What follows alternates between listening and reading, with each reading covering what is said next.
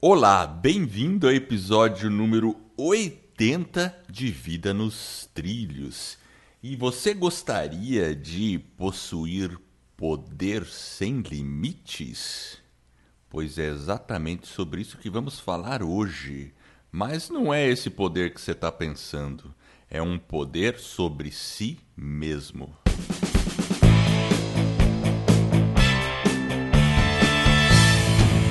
Meu nome é Edward Schmitz e Vida nos Trilhos é o podcast com sua dose semanal de desenvolvimento pessoal e alta performance. Aqui eu e meu parceiro de podcast, o Jefferson Pérez, nós destrinchamos as técnicas e comportamentos que irão levar você rumo às suas metas e sonhos. Lembre-se, você é a média das cinco pessoas com as quais mais convive. Então, junte-se a esse time para começar sua semana em velocidade máxima rumo aos seus sonhos. E aí, Jefferson, tudo beleza? Opa, preparado aí para a gente começar aí falando sobre poder. Você é um cara poderoso, Edward? Olha, eu tento me auto-empoderar. E o poder que a gente está falando aqui e vamos falar é sobre o livro Poder Sem Limites de Anthony Robbins. Você tá com a sua cópia aí, Mr. Jefferson? Eu estou com a minha cópia aqui, mas eu achei que era um poder de super-herói. Aquele do é... tipo do Hulk, do Homem-Aranha. Então não Alguma é esse poder. coisa aí. assim. Não, não é esse poder. Ou que nem aqueles dois personagens, o Pink e o Cérebro, aquele poder. Vamos dominar o mundo. já ouviu falar desses É. dois caras aí? Eu não. Eu já ouvi falar outro dia. Tem, é, eu não assisti o Pink e o Cérebro, mas parece que eles sempre acordavam motivados para dominar o mundo. Mas aí eles É. nunca conseguiam. mas enfim. Mas o livro que a gente vai falar é O Poder Sem Limite, de Anthony Robbins. Eu tenho um exemplar aqui, que é a 23 edição. Impressionante como esse livro ele, ele se mantém firme ao longo do tempo. né? Ele, se eu não me engano, ele foi publicado aqui, deixa eu dar uma olhada aqui, em. ah, Cadê a data? 87. Olha só, hein? 87. Década de 80. Eu tive o prazer de ler esse livro quando ele foi lançado. Depois eu Uau. adquiri essa outra edição aqui, que já tá meio velhinha, inclusive, mas sim, enfim. É, a minha já é a trigésima já. Pois é. E você, Jefferson, se considera um cara poderoso? Você tem Eu sou. poder sem limites? Eu tenho poder, Edward. Eu sou. Eu tenho o meu poder, mas o meu poder não é nem um super-herói, não. Inclusive, eu tava dando uma olhada no livro aqui, eu separei uma parte pra gente ler, né? Porque ele coloca aqui. O que, que é o poder, né, pro, pro Tony Robbins, né? Ele coloca assim, ó. Para mim, o poder supremo é a habilidade de produzir os resultados que você mais deseja e, cri- e criar valores para os outros no processo.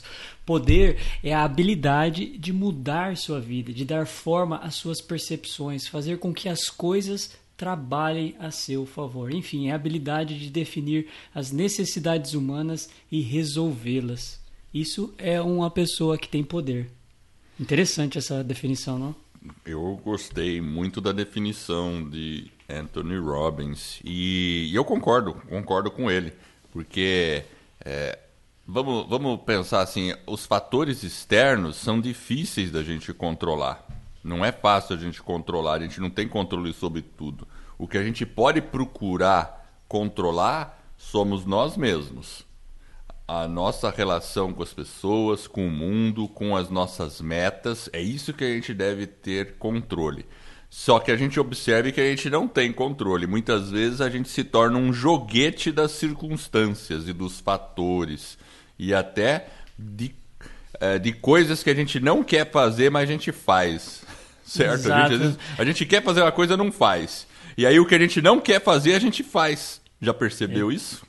É, inclusive isso, tem, isso é bíblico, né? Às vezes você quer fazer o bem acaba fazendo o mal e o contrário também. Inclusive, É.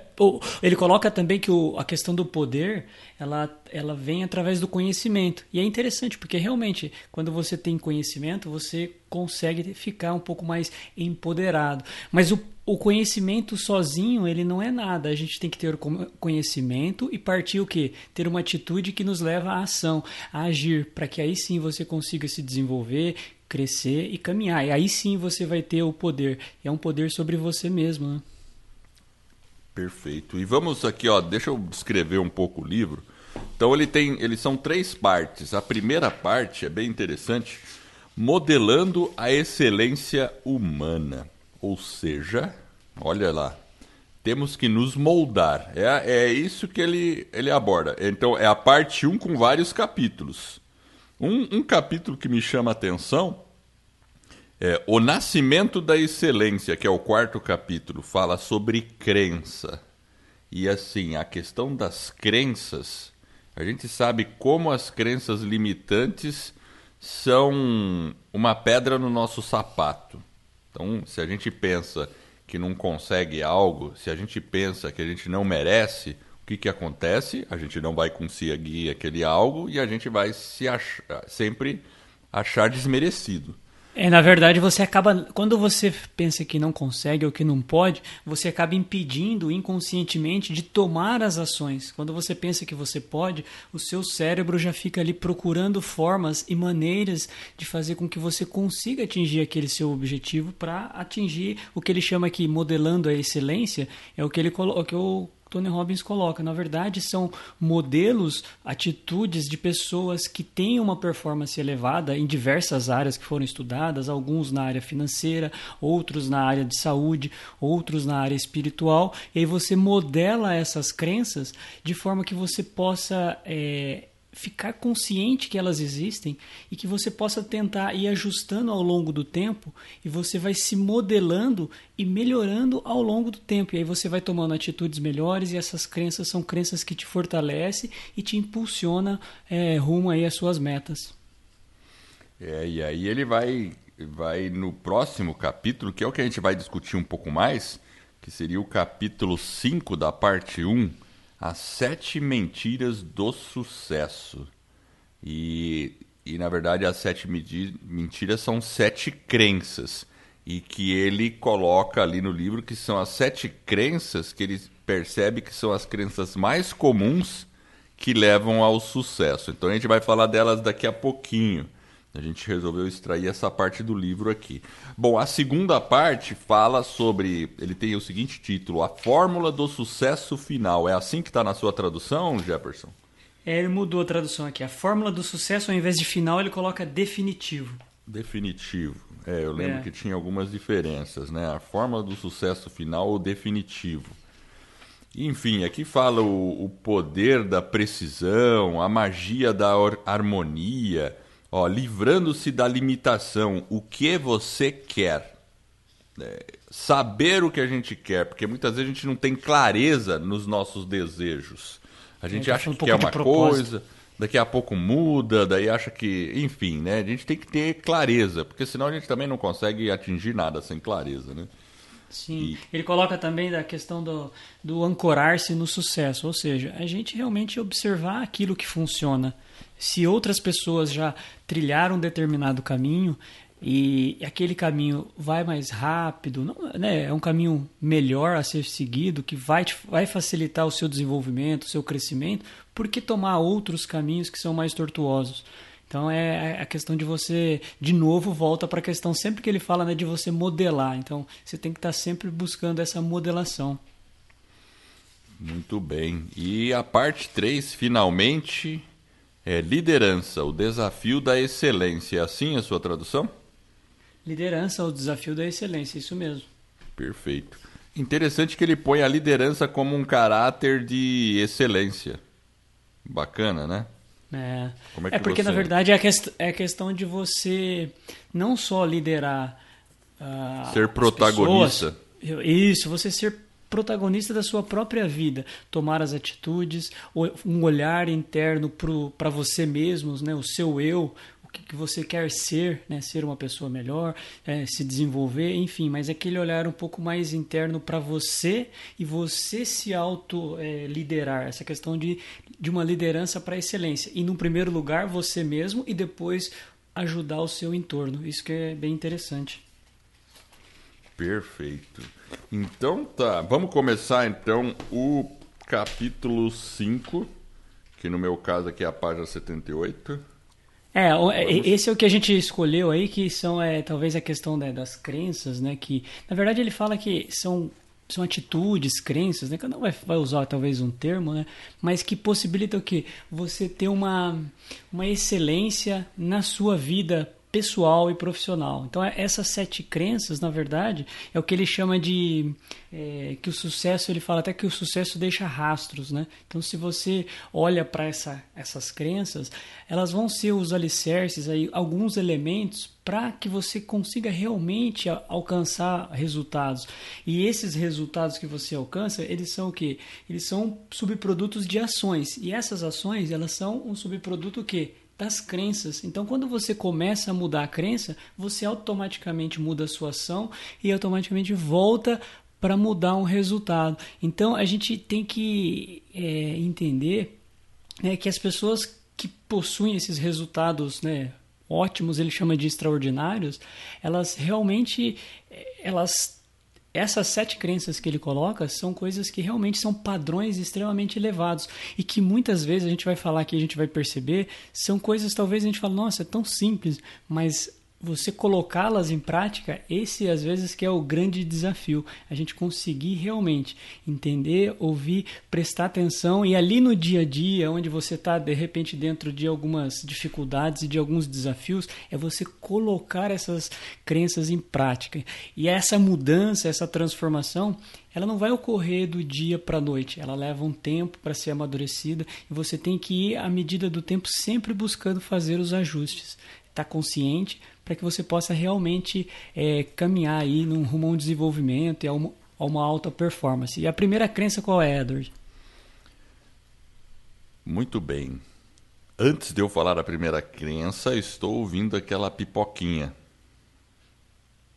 Não sei porquê. Tá, vamos fazer silêncio. Você ouve? Não. Mas quando você fica falando, eu escuto tem aquele tec, parece disco riscado, sabe assim? Tem um pequeno. Agora, engraçado, ontem eu reclamei disso, eu reclamei nos dois dias disso, sábado e domingo, sobre isso? Eu não me recordo agora. Pois é. Bom. Ah, cara, eu não sei o que é. Mas eu me recordo que eu olhei no, no 78 que nós gravamos, não tinha, lembra, na minha trilha? Exato, eu lembro disso. Esquisito, então acho que a gente pode continuar até a gente talvez descobrir. Eu vou tirar da tomada aqui, será que é isso? Lembra que antes era isso, no outro notebook? É, vou tirar para ver. Vamos lá. Mas, mas vamos lá. Então a primeira crença, ela é a seguinte: tudo acontece por uma razão e um fim, e isso nos serve. E aí, Jefferson? É, esse alerta aí é realmente aquela questão de você. É, tudo serve, tudo acontece por um motivo, mas quando vem a diversidade, essa diversidade ela vem para quê? Para possibilitar que a gente faça um aprendizado, para que a gente cresça.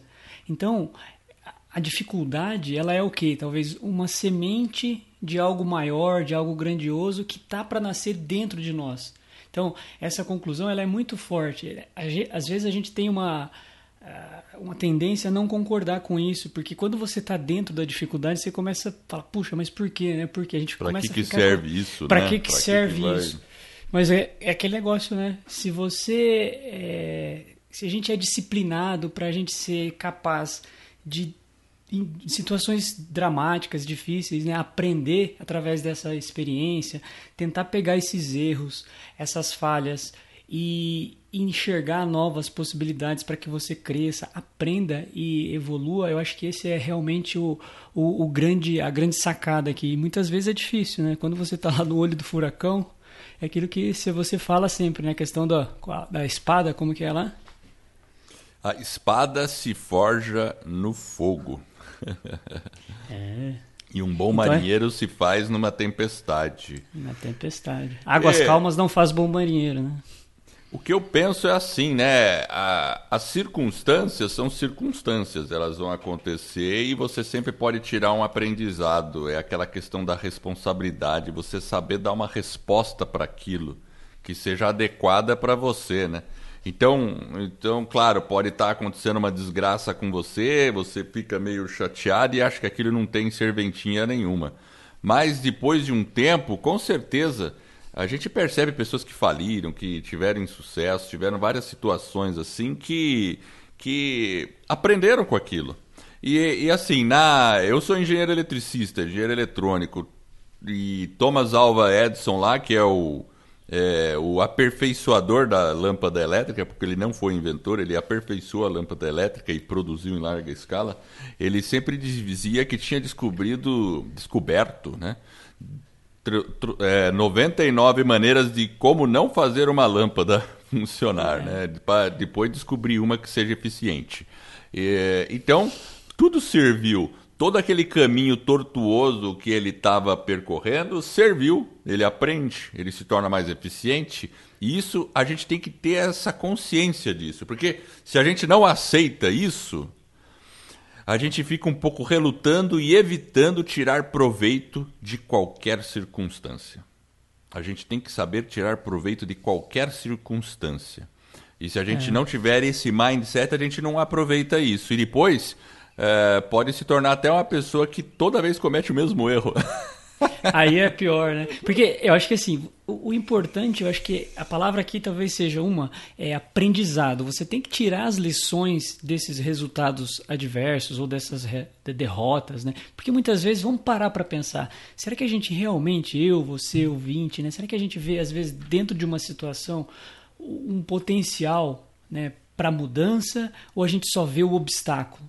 Porque se a gente espera né, coisas melhores do, no, do nosso esforço em si, que a gente tenha sucesso, ou é o contrário, a gente às vezes espera que dá tudo errado, a gente é um pouco mais negativo, ao invés de ser positivo. Então, quando a gente tem essa questão da crença, né, tudo acontece por um motivo e propósito, e isso nos serve. Então, é a gente reconhecer, reconhecer os nossos limites, né? Nós somos limitados e na sequência a gente começa a observar essas possibilidades de uma forma que a gente consiga aprender e não, né, e não ficar focado apenas em algo negativo ou no evento ali naquela diversidade, e sim nas opções que vêm em função daquela diversidade.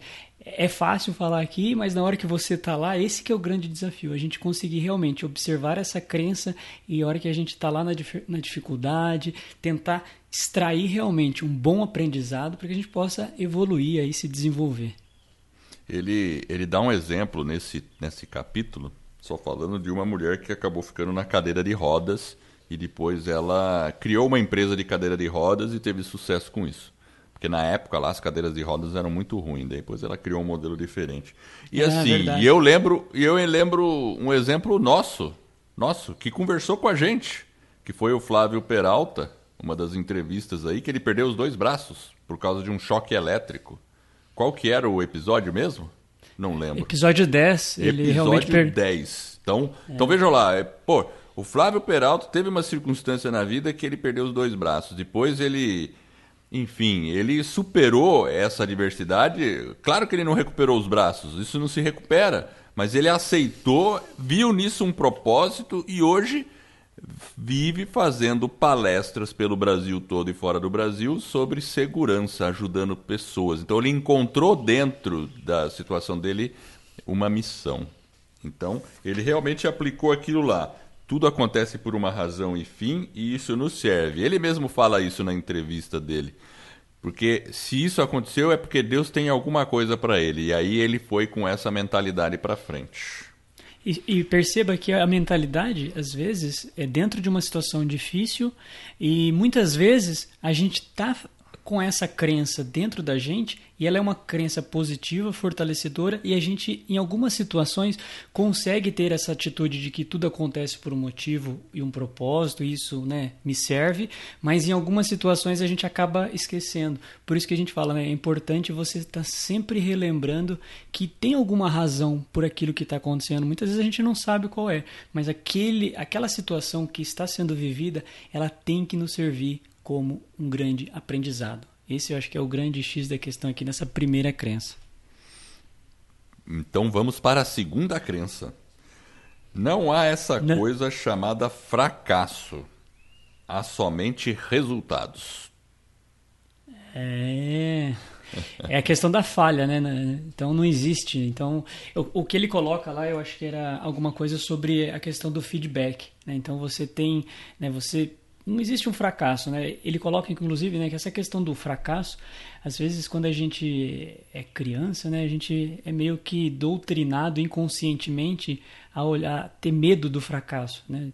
A gente fica meio que programado a temer o fracasso, situações que dão errado, quando na verdade deveria ser o contrário, a gente deveria ser estimulado, fracassou, né? Foi um resultado. Agora, o que você pode fazer diferente na próxima vez para conseguir aquilo que você gostaria? Faz os ajustes e continua. Então, por isso que ele fala que é o feedback. Você recebeu um resultado, agora você faz os ajustes que precisam ser feitos, as mudanças, e aí sim você dá o próximo passo.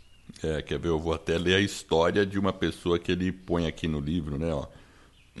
Pensa nesse sujeito aqui, ó. Faliu no negócio com 31 anos de idade foi derrotado numa eleição para o legislativo com 32. Faliu outra vez no negócio com 34. Teve que superar a morte de sua namorada aos 35. Teve um colapso nervoso quando tinha 36 anos. Perdeu uma eleição com a idade de 38. Daí ele perdeu de novo eleições para o Congresso quando tinha 43, 46 e 48. Depois perdeu a disputa para o Senado com a idade de 55. Aí fracassou na tentativa de se tornar vice-presidente aos 56. Perdeu uma disputa para o Senado aos 58, mas com 60 anos foi eleito presidente dos Estados Unidos. Aí acho que muita gente já deve ter sacado quem que é a pessoa. É Abraham Lincoln. Então a, a, a, questão do. A gente pode pensar assim, quando a gente pensa em Abraham Lincoln, a gente sempre pensa, e os americanos, sejam democratas ou republicanos, todos respeitam ele porque foi notoriamente um bom, um bom presidente. Ele fez muitas coisas boas pelo país. E se ele não tivesse, se ele tivesse encarado alguma das derrotas ou fracassos, entre aspas, anteriores e desistido, ele talvez não tivesse tentado a presidência. E ele não teria sido presidente dos Estados Unidos e os Estados Unidos poderia ter uma outra história hoje.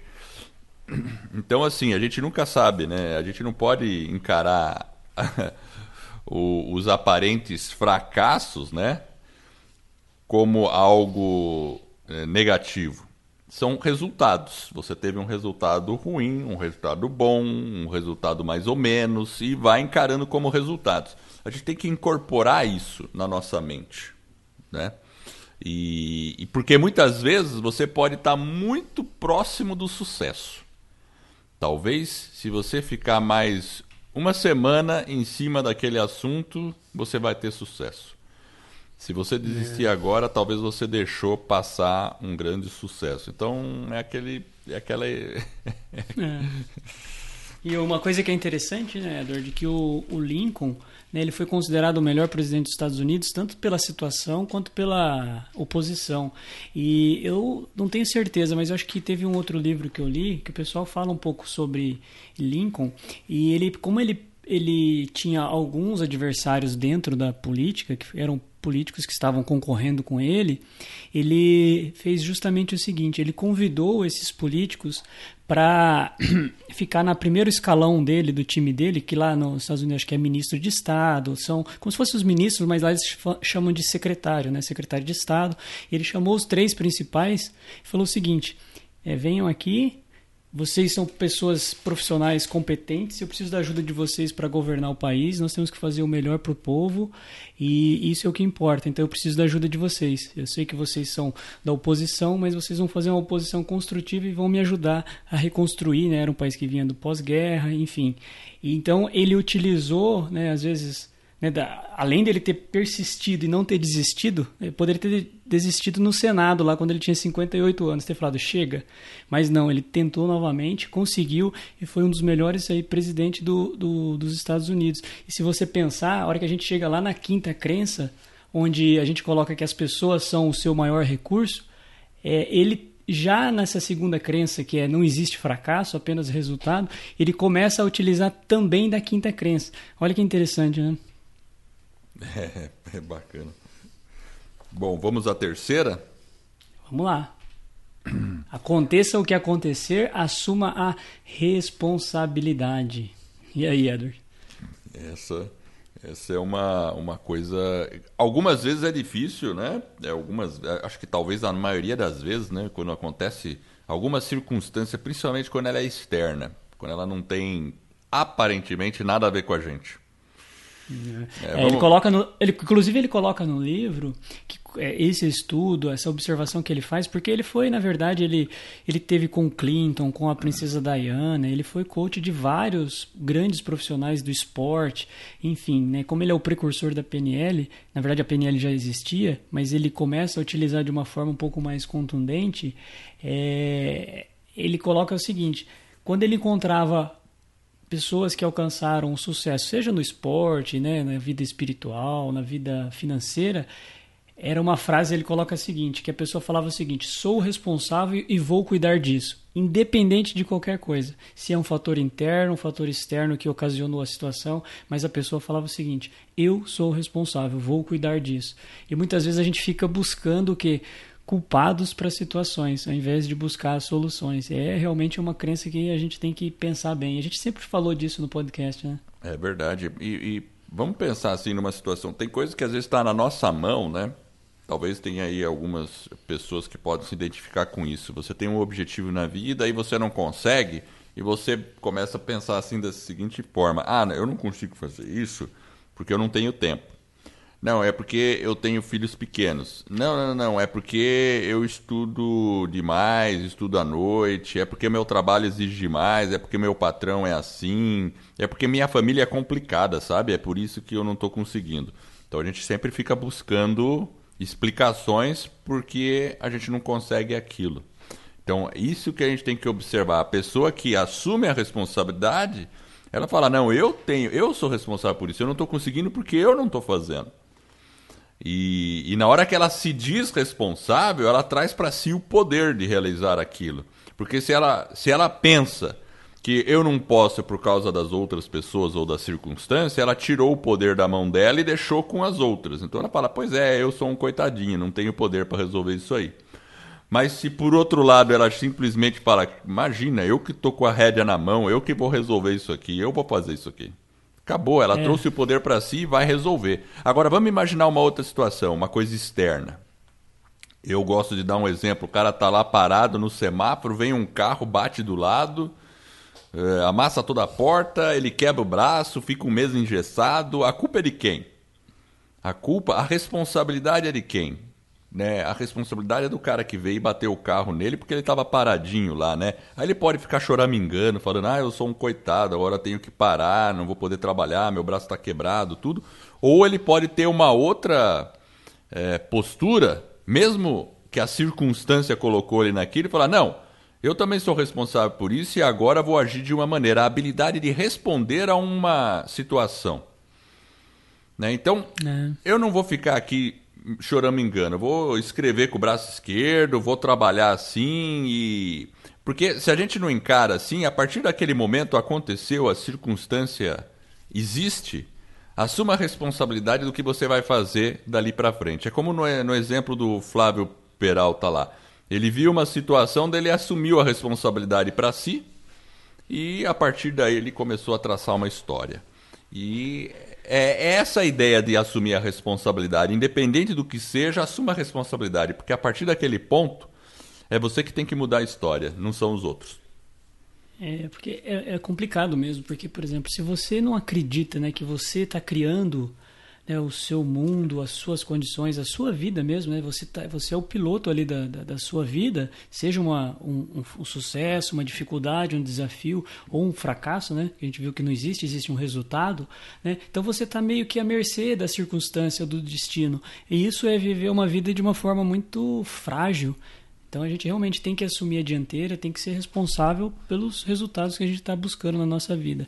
As adversidades vão existir, mas a gente tem que buscar rotas alternativas e superar esses obstáculos. Acho que essa questão da responsabilidade, ela realmente aconteça o que acontecer, busque alternativas. Como você falou lá, que ele coloca na. Aquela mulher, eu lembrei agora da, da cadeira de rodas, né? Ela sofreu um acidente, teve que ficar na cadeira. Na época não tinha cadeiras que atendia ela e ela começou a, a desenvolver junto com a equipe uma cadeira. Enfim, e dali daquele problema que ela fez saiu uma solução e é assim, muitas vezes é assim que surgem as grandes soluções, as grandes ideias, os grandes propósitos da nossa vida. Então a gente tem que ficar atento. Quando a gente assume essa, essa atitude de responsável, eu sou responsável e vou cuidar disso, muita coisa pode ser transformada na nossa vida. E vamos à quarta crença, é isso? Agora é a quarta, né? Quarta. Quarta crença. Então, não é necessário entender tudo para ser capaz de usar tudo. Olha que legal.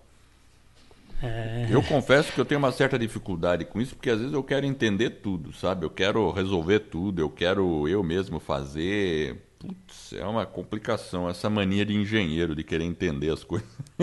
É, inclusive ele usa no livro um exemplo do, dos engenheiros, que ele coloca que o pessoal, né, os cientistas lá de Stanford, né, eles estavam realmente é, engajados, eles sabiam muito sobre essa questão dos circuitos de computadores na época lá, bem lá atrás, porém é, esses engenheiros não, fosse, não foram é, capazes de avançar, eles sabiam do circuito. Porém, o Steve Jobs e o outro Steve lá, o Wozniak, acho que é Wozniak, eles foram o que muito mais eficiente, apesar deles não conhecerem muito da eletrônica em si, eles foram capazes de produzir grandes resultados. Eles não entendiam, mas eles foram capazes de avançar, né, ver um potencial naquela questão dos circuitos para poder criar uma grande empresa que foi a Apple na época. Então, muitas vezes, né, eu não preciso entender tudo, mas eu tenho que saber utilizar esses recursos de uma forma um pouco mais inteligente. Enfim, às vezes a gente se prende ao, ao conhecimento e a gente não toma ação, a gente não toma atitude. Né? Então, é, utilize o que você tem, alcança um resultado, mesmo que seja talvez um resultado intermediário, dá um passo e aí depois você continua caminhando. Né? Você até você chegar onde você quer. Não seja escravo do conhecimento, porque senão você fica só em busca de mais conhecimento, mais conhecimento e não toma ação. É, e um exemplo que eu gosto de também falar é aquela pessoa que. E a gente faz isso, eu também já fiz isso. Ah, você tem um objetivo, aí você estuda para aquilo, faz um curso tal, né? Aí você termina aquele curso, daí você fala: Ah, eu ainda não estou preparado, eu preciso fazer outro curso. É, aí você termina aquele curso, não, não, ainda não estou bem preparado, eu preciso de outro curso. Aí a pessoa fica sempre estudando e nunca se lança naquele desafio talvez seja um desafio novo, uma profissão nova, alguma coisa nova. E, e, ela fica sempre querendo aprender, aprender e não vai, né? Então, na verdade, ela está procrastinando e está esperando o ótimo, que muitas vezes é inimigo do bom. Então, comece com o que você já tem, com as ferramentas, com aquele nível de conhecimento que você já tem. Aí vem a síndrome do impostor, a pessoa se acha que se compara com outras pessoas, nossa, como aquela pessoa sabe um monte, né? É aquele cara lá do MIT, né? Não adianta se comparar com o cara que está lá na frente, né? Olhe para você, veja o conhecimento que você já tem e aplique. Daí é você adquire mais e aplique novamente. E aí vai progredindo.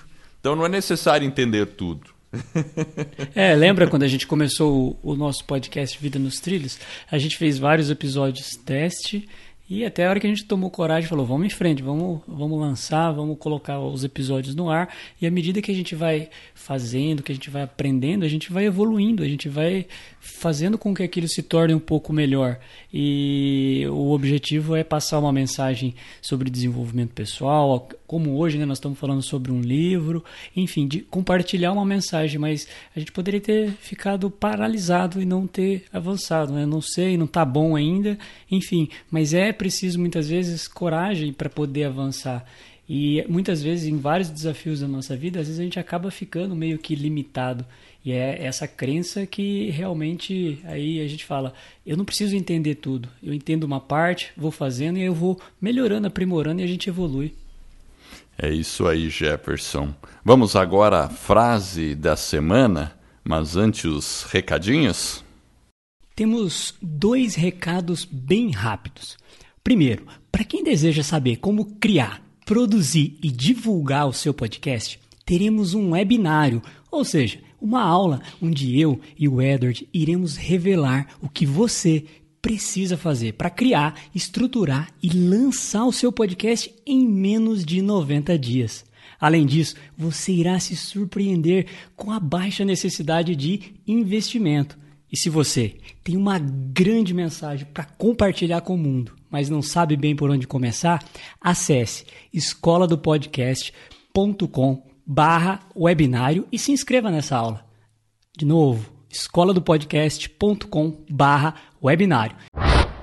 E você já pensou em buscar uma qualificação para se tornar um coach? Pois eu tenho uma novidade sensacional. O meu amigo Paulo Marte resolveu sortear uma bolsa com 70% de desconto para você fazer a sua formação em Life and Professional Coaching, com física quântica, programação neurolinguística e psicologia positiva na Coaching Brasil, a formação mais completa da América Latina. O curso é ministrado pela Master Coach Gidrosdeck e pelo próprio Paulo com a proposta de desenvolver você de forma pessoal e profissional. A partir do aprendizado profundo na aplicação das técnicas e ferramentas mais avançadas, você se torna um verdadeiro coach lendário. Basta para participar enviar um oi no WhatsApp 41 99244 7048 Diga que você ouviu o podcast Vira nos Trilhos e gostaria de participar desse sorteio extraordinário. Ou seja, você pode ser sorteado com uma bolsa de até 70% de desconto para fazer sua formação completa e receber a sua certificação em coaching. Depois que você enviar a mensagem no WhatsApp, eu vou repetir, é 419 9244 7048. Você vai receber mais informações sobre como ter acesso a essa oportunidade e quando será o sorteio.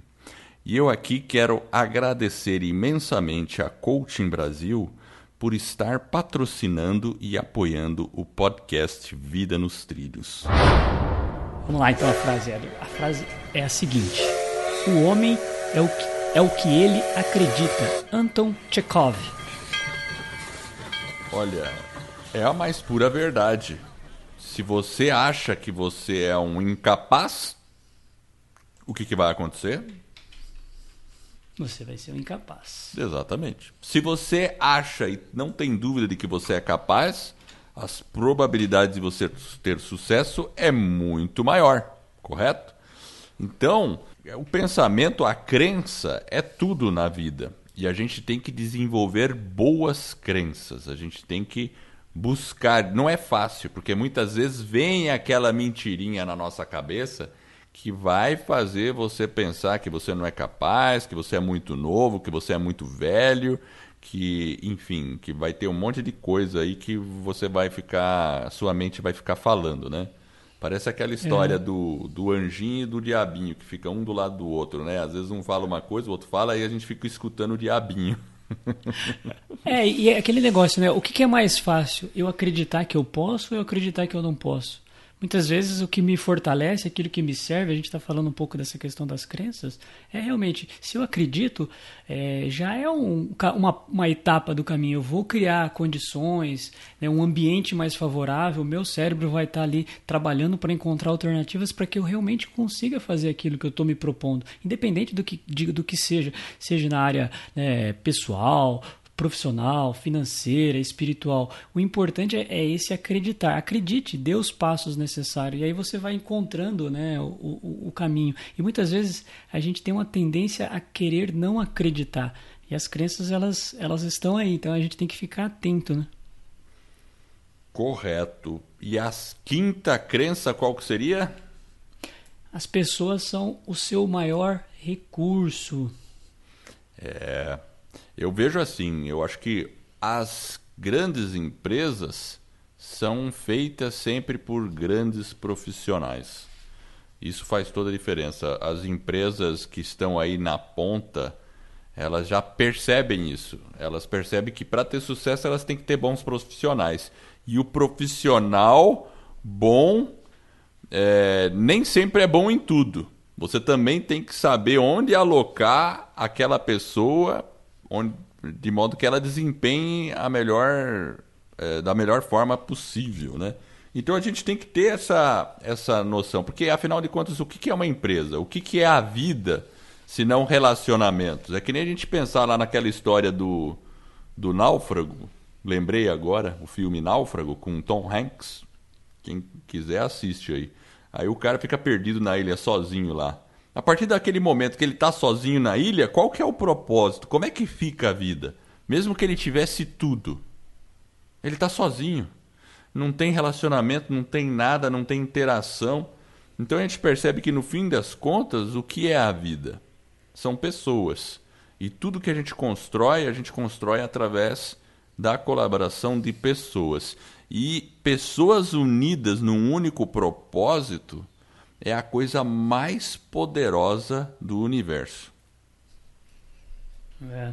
é. porque, na verdade, você tem que. É o trabalho em equipe, quando a gente fala, ou em família, ou dentro de uma sociedade, independente de qual contexto você coloca, dentro de uma comunidade, enfim, dentro de uma igreja, né, dentro da família, é você tentar aproveitar o que cada pessoa tem individualmente para oferecer e o que ela tem às vezes é capaz de oferecer de melhor e às vezes o que nós temos as nossas competências elas as habilidades elas são diferentes então a gente tem que buscar extrair né, dessas pessoas para que a gente consiga o quê? Elevar o nosso resultado, elevar o nosso desempenho. Então, sim, a gente tem que investir um pouco mais de tempo, um pouco mais de atenção para quem? Para com as pessoas, né? Então seria talvez até é, é, mandatório que a gente respeite as individualidades, que a gente respeite o ser humano. É um desafio que a gente tem que viver diariamente, né? Essa questão do respeito, entender o outro, né? Então uh, alguns são mais eficientes em alguma coisa, o outro mais em outra. E a gente, se a gente começa a fazer perguntas do tipo como que eu posso é, fazer isso melhor? Como que eu posso corrigir essa situação? Como que a gente se ajuda a ser melhor? Né? Como que a gente pode produzir um resultado diferente, seja dentro do lar, seja dentro da sociedade, seja dentro do trabalho? É, são essas perguntas que a gente tem que fazer para quê? Para que as pessoas realmente sejam um bom recurso. Até, né, falando recurso dá uma impressão ruim, né? Mas não, é, o, é aquela que você falou, um bom relacionamento, uma boa busca por resultados. Enfim, eu acho que as pessoas lá no nosso íntimo, cada um tem o seu potencial. E sozinho a gente não vai muito longe, a gente tem que realmente estar tá com as pessoas ao nosso lado. Isso é muito importante, é uma lição extremamente valiosa dessa quinta crença. Muito bem, então vamos para a sexta. Qual que é a sexta? O trabalho é uma brincadeira, é um prazer. É, aqui para mim tá o trabalho é prazer, mas é isso mesmo, o trabalho é uma brincadeira. Ah, essa questão ela é um pouco complicada porque talvez a maioria das pessoas sempre associa trabalho com sofrimento. Trabalho é aquela coisa, né? Tem que sofrer, você vai lá trabalhar, aquele negócio de o suor, né? Com o suor do seu rosto, com o trabalho, você vai ganhar o seu pão, né? Aquela coisa, né? Então você tem que sofrer no trabalho. Aí, aí quando ela termina o trabalho, vai para casa, aí que ela descansa. Aí vem aquelas, aqueles memes, né? Hoje é sexta-feira, uhul, finalmente, né? Então assim, claro, eu concordo. Muitas pessoas vivem essa realidade de ter um trabalho que elas não gostam, de de estar tá numa situação assim. Mas nós temos que acreditar de que o trabalho é prazer, porque a partir do momento que a gente começa a acreditar nisso, você começa a criar essa realidade para si. Ou você começa a tomar amor pelo trabalho que você já faz hoje, ou você naturalmente começa a criar um movimento para procurar um trabalho que te dê mais prazer. Porque, em última instância, é o que a gente deve fazer. Fazer um trabalho que nos dá prazer. Essa é a última instância que eu acho é. que deve ser o objetivo de cada ser humano. É, porque você tem que encontrar, né, é uma busca, e encontrar algo que que te, né, te revigore, que te deixe animado. E às vezes a gente tem que, se a gente está nesse caminho e nessa busca, talvez o nosso desafio seja tornar o que nós estamos fazendo hoje, ou a situação que nós estamos hoje, fa fazer com que ela realmente se torne mais é, leve, não tão pesada. Né? É uma questão, não é questão de não ter problemas ou dificuldades quando a gente está fazendo o que a gente gosta. Quando a gente está fazendo o que a gente gosta, a gente também vai ter problema, também vai ter dificuldade, mas a gente tem que encontrar algo ou fazer algo, né? tornar algo que na maior parte do tempo nos faça feliz. Então a gente tem que buscar é, trabalhos, empregos que nos permitam sentir o quê? Um pouco mais confortável, alegre, né? que a gente se sinta né, realizado. Então é, é esse casamento que a gente tem que buscar. E é um desafio? Sim é um desafio, mas a gente tem que buscar essa empolgação, porque de uma certa forma, quando você está dentro desse contexto, né, fazendo trabalho é uma brincadeira, você começa a perceber que talvez você tenha uma vida mais abundante, você consegue ter mais gratidão, você vai estar tá dentro de um contexto mais positivo. Não é fácil, mas a gente tem que se desafiar. Se a gente já encontrou, excelente. Se a gente não encontrou, a gente tem que ter coragem e se lançar nesse desafio aí, ter um plano, né, um plano alternativo para que a gente consiga uma parte do nosso tempo trabalhar nessa alternativa, para que é talvez essa alternativa no futuro se torne uma realidade. Mesmo porque os tempos em que nós vivemos hoje são tempos, é, eu diria, ótimos, né? Porque não, não somos escravos.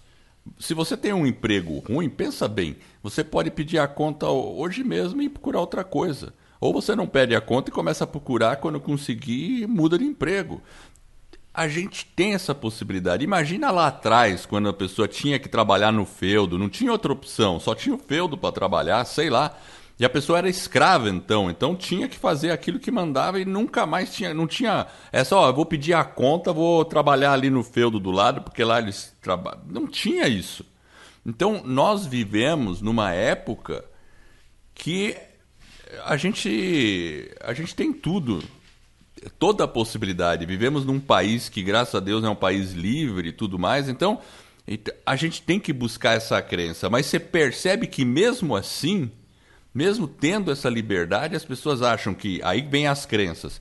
Ah, mas eu não vou conseguir algo melhor. Mas o meu currículo não é tão bom. Tá crise, não tem outro emprego a outras empresas, outras pessoas vão conseguir esse emprego, eu não vou conseguir. Quantas crenças a gente fica colocando e não, não indo atrás daquilo? Então, temos que pensar. Enfim, é isso aí, né? Eu falei já, já falei. É, vamos para a sétima crença, então. Vamos para a sétima. Se você já falou. Não há sucesso permanente sem confiança. Ele fala aqui um pouquinho da questão da, da confiança. Então, realmente, às vezes a gente tem que, para produzir um bom resultado, a gente tem que ser um pouco é, confiante. Se você pega, por exemplo, atletas ou pessoas que tiveram resultado, nem sempre a pessoa que estava mais preparada ou que tinha mais conhecimento é a pessoa que conseguiu é, atingir um, né, uma condição de sucesso né, ou progredir né, na vida, seja independente de qual área. Mas era a pessoa que estava confiante, que deu os passos né, e aí ela conseguiu alavancar. Então ele, é, ele lembra que essa crença ela ela está muito, é uma das crenças que estão mais associada com as pessoas que alcançam grandes resultados. É a crença da confiança, de confiar em você mesmo, porque aí você vai buscar, né, a, a sua mente vai acabar buscando os recursos que você precisa para realmente alcançar aquele resultado que você quer. Então, a pergunta que fica para a gente, como que está a nossa confiança? Será que ela está fortalecida ou será que ela está um pouquinho abalada? Né? O que, que a gente pode fazer para aprimorar e elevar um pouco essa confiança em algumas situações onde a gente tem essa confiança menor? Porque tem situações e áreas da nossa vida que a gente tem uma confiança extremamente elevada e outras ela é um pouco mais baixa baixa. E aí a gente tem que tentar identificar aonde ela está baixa para que a gente possa elevar ela um pouco mais e talvez aprender até com a, né, com a outra área que está uma confiança um pouco é, mais elevada. A questão de o que você está falando é muito interessante porque a, a insegurança vem do desconhecimento também. Então, é que nem você entrar numa floresta que está ali, aí você vai, você entra um pouco, você tem medo, você não sabe o que tem ali, né? Então você a, área que você tem muita confiança é a área que você domina. A área que você não tem confiança é aquilo que você não tem, não está dominando muito bem. Se você, então assim, a gente tem que bu buscar informações para conseguir confiança, para adquirir mais confiança naquilo. Então isso é, é é, é importante mesmo o que você está falando. E aí também tem a ver com a questão da coragem. Porque muitas vezes tem situações que você vai sentir medo, você vai sentir ansiedade. Mas é, vamos, vamos falar um exemplo: falar em público. A pessoa tem que falar em público. Ela pode dominar o assunto como ninguém, mas o problema dela não é dominar o assunto, mas sim falar em público. Então é uma outra questão. Por outros motivos, ela tem essa insegurança de falar em público. Como que você pode vencer essa, é, esse desafio, né? E ter mais confiança para falar em público? É. Fale você por um grupo menor. Fale para você mesmo, treine Exato. sozinho ou treina por uma outra pessoa apenas. Fale para você mesmo, em primeiro é. lugar. Chama quatro amigos e fale para eles. Depois você chama um público um pouco maior, com uma pessoa desconhecida, e vai aumentando. Dá para fazer isso. E é assim que muitas pessoas chegam lá. Dali a pouco você está ah. falando para duas mil pessoas. Então, isso é um exemplo de como construir a confiança. E tem aquela frase: vai com medo mesmo. Você está com medo? Porque quem tem confiança, quem tem confiança não significa que não tem medo. Às vezes está morrendo de medo, mas é que a coragem sobrepõe um pouco o medo.